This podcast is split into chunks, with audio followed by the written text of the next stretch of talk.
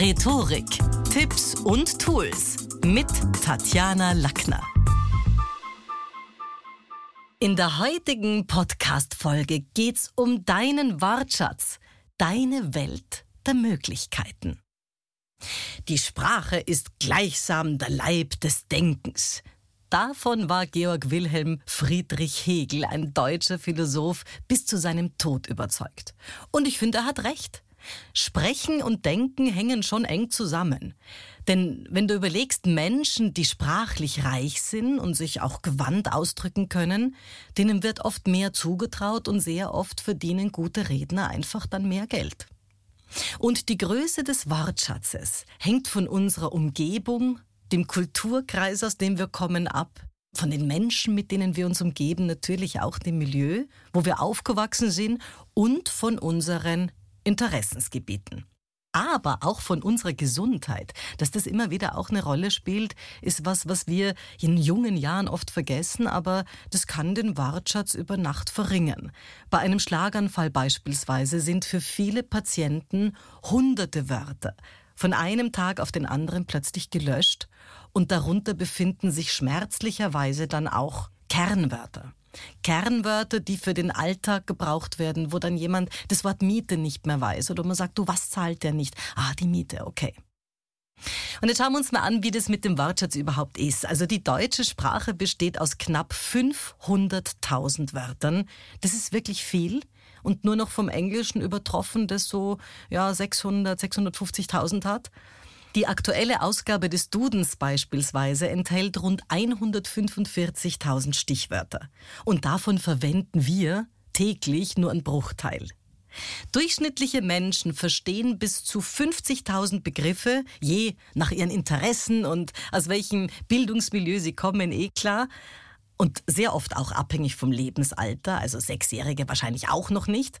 Und Goethe soll da so ein richtiger Tausendsasser gewesen sein, denn zu seinem natürlichen sprachlichen Horizont gehörten angeblich 80.000 Wörter. Und das ist wirklich viel. Also das ist richtig viel.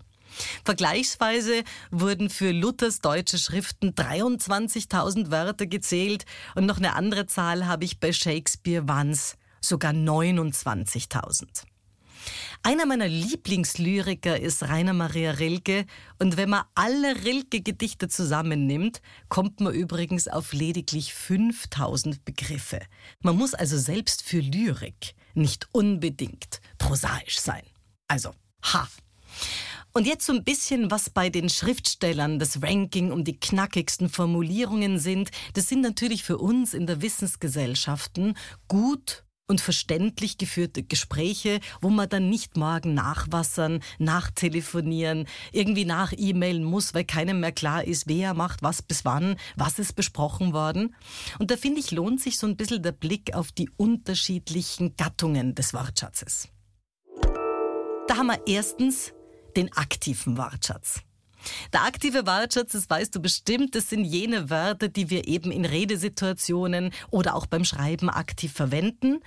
Mit einem durchschnittlich gebildeten erwachsenen Muttersprachler, na ja, da sind wir dabei bei zwischen 12.000 und 16.000 Wörtern. Also das ist dann schon, schon irgendwie was, wo man sagt, na okay, mit dem kann man schon ein bisschen reden.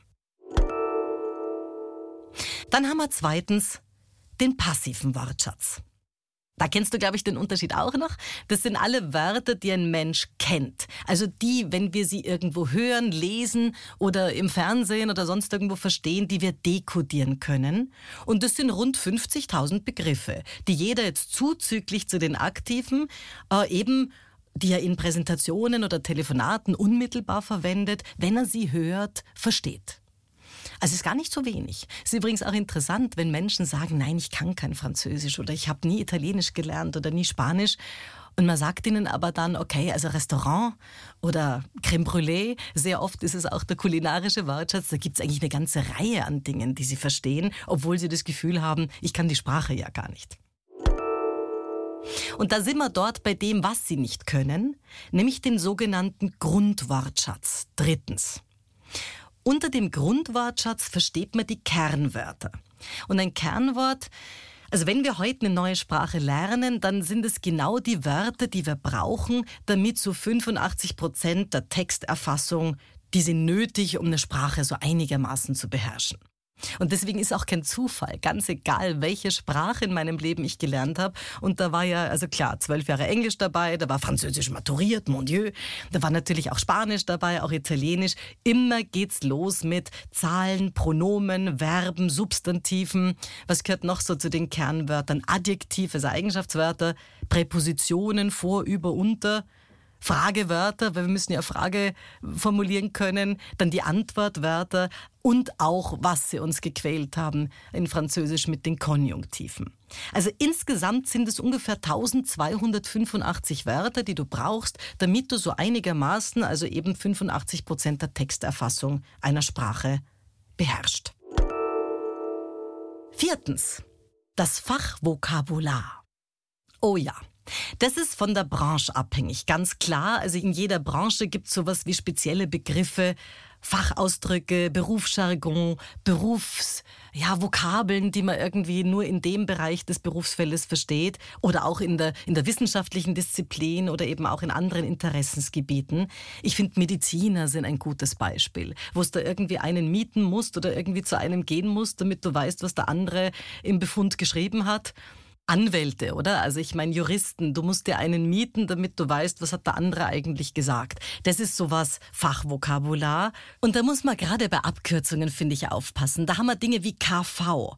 KV heißt für den einen, für den Gewerkschafter der Kollektivvertrag. Ich habe jetzt gehört, in der Schule ist es die Abkürzung für Kindsvater, also wer das Kind abholt. Und es kann natürlich auch wieder im Schulwesen der Klassenvorstand sein. Bei OG haben wir auf der einen Seite, wenn das Wort Wort OG fällt, dann heißt es für den Immobilienmakler, ja klar, das Obergeschoss. Für den Juristen ist es das Opiumgesetz und für, ja, vielleicht den Militärstrategen ist es das Oberstgesetz. Also auch da immer darauf achten, versteht jemand die Abkürzung, die wir da in unserer Branche verwenden. Fünftens, der Alltagswortschatz. Das sind also jetzt die Wörter, die du im täglichen Leben, wenn du verreist, wenn du irgendwie einkaufst, wenn du kochst, wenn du deine alltäglichen Gespräche führst, in sämtlichen Situationen verwendest. Das sind bedauerlicherweise bei uns Menschen nicht allzu viele. Und je weniger wir reden, es gibt ja auch Menschen, die irgendwie verstummen oder wenn sie älter werden, gar nicht mehr so viel Besuch haben, die dann auch weniger werden, wo man eben schauen muss, dass man den immer wieder auch erweitert und, und zum Beispiel durch Podcasts fit hält. Sechstens, Slang. Darunter versteht man Jugendwörter und jedes Jahr kriegen wir ja ein neues Jugendwort des Jahres präsentiert. Also informelle Wörter und Ausdrücke, die jetzt, ja, wahrscheinlich einer spezifischen sozialen Gruppe oder auch einer Subkultur zuordnenbar sind. Das sind Wörter wie Euder, Bratan, oder auch so Begriffe wie ab in die Falle. Also Worte, die man jetzt nicht im, im Hochdeutschen verwenden würde, Bro, ja, also auch so zum Teil ein bisschen eingedeutschte Slang gibt's eine ganze Menge. Siebentens, Archaismen. Früher hieß Hashtag noch Raute und Lifehack war Trick 17. Menschen, die nach der Jahrtausendkante geboren wurden, und das merke ich auch in, an der Uni oder auch bei meinen Studierenden immer wieder, die können gar nicht mehr übersetzen und die wissen nicht, was unter dem Begriff Fisimatenten gemeint ist, was Bauchpinseln bedeutet oder was ein Mumpitz ist. Also wir verlieren natürlich auch viele Wörter. Wenn du jetzt Archaismen übersetzen magst, dann kann man sagen, man versteht darunter Sprachfossile, alter Wortschatz, der einer jüngeren Generation gänzlich unbekannt ist und daher auch nicht mehr verstanden wird. Und da gibt's natürlich viele. Jedes Monat, jedes Jahr verlieren wir viele Wörter aus dem Duden. Natürlich kommen auch neue mit dazu. Also wenn ich jetzt denke an Pussieren oder Tirillieren oder das Lichtspielhaus, ist alles aus dem Duden gestrichen, weil es ist halt heute das Kino, keiner kennt mehr das Lichtspielhaus. Dafür kommen auch neue dazu. Was zum Beispiel? Also in den 50er Jahren hat bestimmt noch kein Mensch gewusst, was eine Fanmeile ist, was ein Heizpilz ist oder eine Poolnudel. Ja, also auch da ist es natürlich Sprache immer im Wandel und es gibt welche, die fliegen raus und es kommen neue dazu. Achtens, Lehnwörter. Internationale Lehnwörter, das sind Wörter, die aus anderen Sprachen übernommen wurden und in die eigene Sprache integriert werden. Also Beispiel für viele, die glauben, das sind so deutsche Wörter. Wenn wir wissen, ganz, ganz viel kommt aus dem Englischen, Französischen, Lateinischen, Griechischen. Das Wort Computer, Surfen, Song kommt ja klar aus dem Englischen. Restaurant und Hotel aus Frankreich. Auto, Telefon und Musik. Woher kommt das? Aus Griechenland. Und da haben wir natürlich auch so Dinge. Viele Worte haben verschiedene etymologische Ursprünge, andere Herkunftsländer, was ich auch immer ganz spannend finde zu schauen, wo kommt's her. Und das Letzte, was ich dir mitgebe bei dieser Unterscheidung des Wortschatzes, sind Homonyme und Homophone. Darunter versteht man Wörter, die sehen gleich aus, also im Fall von Homonymen, und klingen auch gleich im Fall von Homophonen, haben aber völlig unterschiedliche Bedeutung. Also nehmen wir mal das Wort Bank. Bank kann auf der einen Seite ein Finanzinstitut sein und auf der anderen Seite eine Sitzgelegenheit im Park. Beides schreibt man gleich und ist was anderes. Ist oft, finde ich, auch bei ausländischen Gästen, die unsere Sprache lernen, gar nicht so leicht, ihnen zu erklären, warum man sagt, geh von der Bremse weg und hier ist ein Weg. Man schreibt's gleich, hat aber völlig andere Bedeutung. Was wäre jetzt ein Beispiel für ein Homophon? Das sind ja Wörter, die ähnlich klingen, aber andere Bedeutung haben. Da fällt mir jetzt aus dem Englischen ein, das Wort flower ist auf der einen Seite die Blume, auf der anderen Seite das Mehl. Und da haben wir dann so ein Beispiel für ein Homophon. Und ich finde aber, also gerade beim Wortschatz lohnt sich schon nach der Schulzeit und jenseits der Alma Mater noch ein bisschen an seiner eigenen Bildungssprache zu arbeiten. Und das wäre ich auch immer wieder gefragt, Tatjana, was hilft? Hilft Lesen?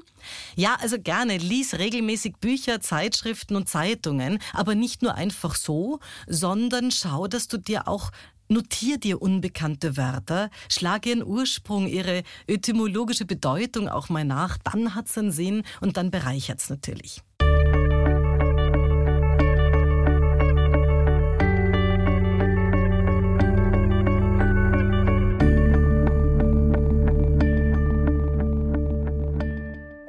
Ich mag Wortschatzbücher. Also ich kann da stundenlang drin schmökern.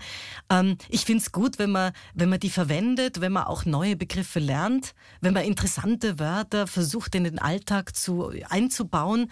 Aber bitte nicht um jeden Preis und bitte nicht gekünstelt, weil ich finde, man hört's, wenn jemand jetzt gerade ganz stolz ist auf ein neues Wort, das er in jeden zweiten Satz anbringt. Schreiben hilft. Schreib Tagebuch, Essay, Journaling, Geschichten, versuch dabei auch neue Ausdrücke oder Wörter einzubauen und verlass diesen Modalverb-Wortschatz. Also weg mit Worten wie dürfen, mögen, sollen, müssen, wollen. Das ist immer ein bisschen grau und erzeugt keine Bilder, sondern kümmere dich um das aktive Verwenden von frischen Wörtern, das macht sich erstens einmal bezahlt für den Leser und zweitens natürlich kannst du sie auch besser behalten, wenn du da Dinge versuchst, auch für dich ein bisschen gehobener und schöner zu formulieren. Ich mag auch Wortschatz-Apps. Und da gibt's welche, die sind völlig gratis und super. Was kann ich dir empfehlen? Ich habe zuletzt für meine Studierenden die App Wortschatz Bildungssprache verwendet. Also die finde ich super. Da erfährst du, kannst schauen, auch so ein bisschen taktil. Verstehst du das Wort? Da gibt's dann auch was, wo man so ein bisschen weiterkommt, so aller Duolingo und Babel und so weiter. Also wo man Dinge sammeln kann. Dann kannst du dir Beispiele geben lassen, also eine interaktive Übung, um das auch im gesamten Kontext Sätze zu haben, wo man es richtig verwendet. Es gibt Wiederholungen zum Festigen, aber es gibt viele Apps. Also ich denke an Memrise oder Anki. Also da gibt's wirklich eine ganze Menge. Ich finde es auch wichtig, den Kontext sich immer anzuschauen. Lerne Wörter eben in ihrem Kontext. Also lies Beispielsätze und versuch zu verstehen, wie das Wort in verschiedenen Situationen verwendet wird. Denn nichts ist peinlicher, als wenn jemand jetzt irgendwie ein neues Wort gelernt hat, aber es stimmt halt einfach nicht. Ich erlebe das momentan bei meinen Enkeltöchtern, wo ich sage, ist ja super, dass du ein neues Wort hast, aber da stimmt halt der Kontext gar nicht. Das bedeutet, lerne nicht nur einzelne Wörter, sondern kümmere dich auch um die Wortfamilie, nennt man das, also Begriffe, Ableitungen, weil man so ein tieferes Verständnis auch entwickelt.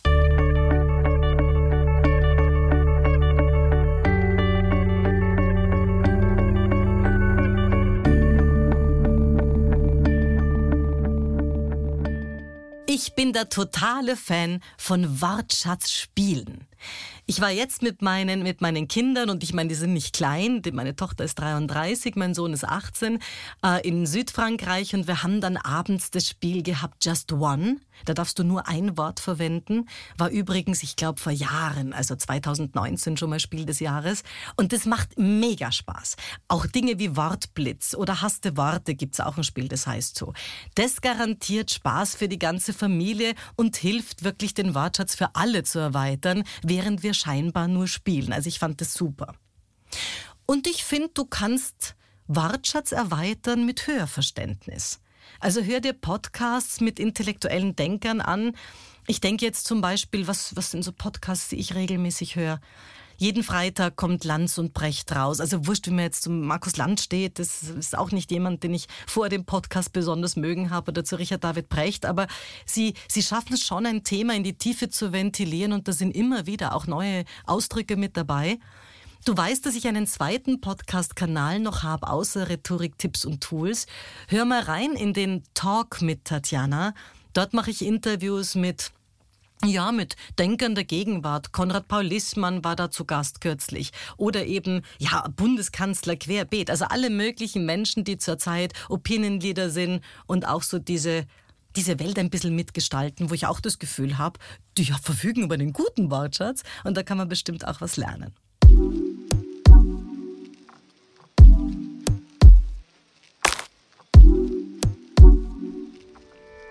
Fazit? An der Schule des Sprechens nehmen wir uns Aristoteles und Sokrates zum Vorbild. In Rhetorik-Spin-Trainings werden da so hm, Diskussionstechniken, aber natürlich auch der Wortschatz erweitert. Und ich habe jetzt kürzlich, und da bin ich sehr stolz drauf, ein neues Spin-Training ins Leben gerufen, das super angenommen wurde, nämlich für die Late-Night-Worker. Wir haben ja unter unseren Kunden auch viele, die dann abends noch in der Kanzlei oder in der Ordination sitzen. Und das ist so ein, ein Spin-Training von 20 bis 22 Uhr. Und der heißt eben Late Night Spin, wo man den eigenen Wortschatz erweitern kann. Das heißt, da lernt man neue Begriffe und erkennt, dass auch Ludwig Wittgenstein Recht behielt, als er gesagt hat, die Grenzen meiner Sprache sind die Grenzen meiner Welt. Das war's wieder mal. Besuchen Sie mich doch in der Schule des Sprechens in Wien. Auf LinkedIn, Instagram, Facebook, Xing, YouTube und auf Clubhouse. Oder auf meinem Blog. Wo? Auf sprechen.com.